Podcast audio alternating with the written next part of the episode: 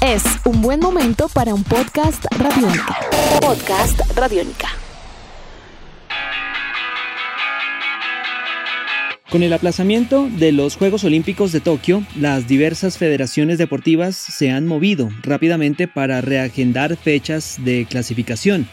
Es el caso del skateboarding, uno de los cinco nuevos deportes incluidos para la máxima cita del movimiento olímpico. Bienvenidos a Tribuna Radiónica. Iniciemos por recordar la fecha de los Juegos Olímpicos Tokio 2021, digámosle así por ahora. 23 de julio al 8 de agosto. La Federación Internacional de Patinaje, teniendo en cuenta estas nuevas jornadas, dio trámite ante el Comité Olímpico Internacional COI el pasado 18 de mayo una nueva propuesta de clasificación para el skateboarding, el cual fue aprobado posteriormente por el COI hace pocos días y esto es importante, es noticia. Recordemos además que en Tokio veremos dos modalidades de esta disciplina deportiva, el street y el park, en categorías tanto femenina como masculina.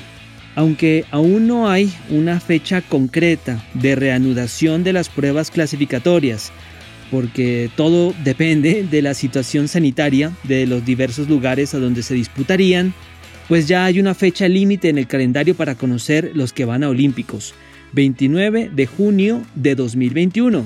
En la actualidad hay un ranking olímpico para definir los clasificados a Tokio y en cada modalidad, tanto en street como en park y en masculino como femenil. ¿Cómo es el sistema de clasificación? Hay 80 cupos disponibles para Tokio y eso está totalmente claro. 40 de estos 80 son para la rama femenina y por ende los 40 restantes para masculino. De allí se ramifican 20 cupos en street y 20 cupos para park.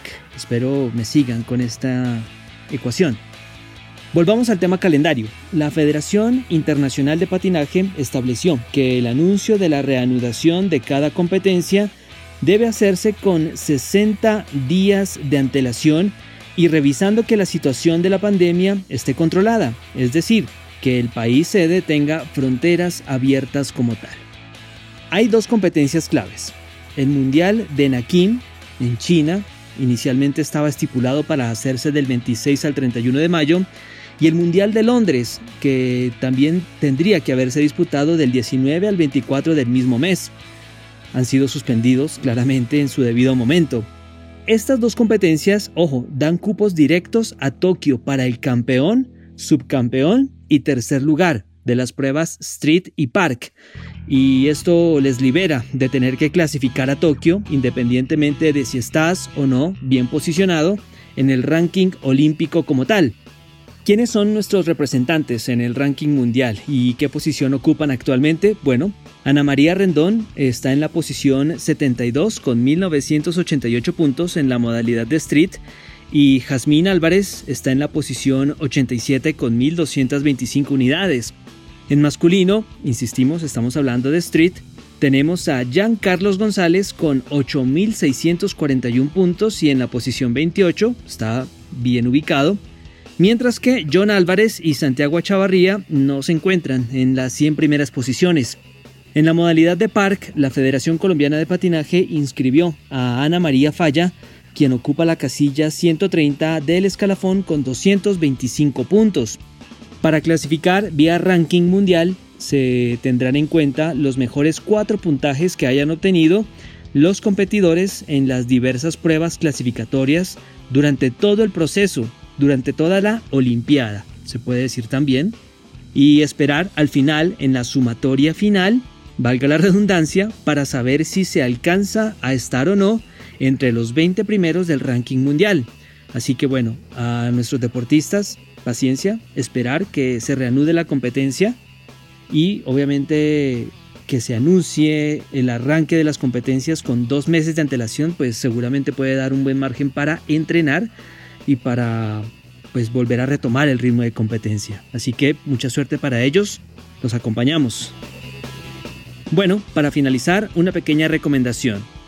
Una cita con el profe es el podcast al cual me gustaría le den eh, una revisada.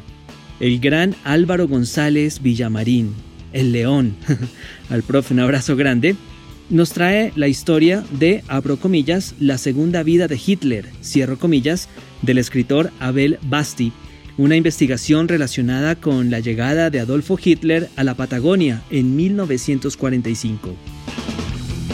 Edición de este podcast a cargo de Juan Pablo Pérez. Yo soy Juan Pablo Coronado y espero encontrarme con ustedes pronto en otra edición de Tribuna Radiónica. Nuestros podcasts están en radionica.rocks, en iTunes, en RTVC Play y en nuestra app Radiónica para Android y iPhone. Podcast Radiónica.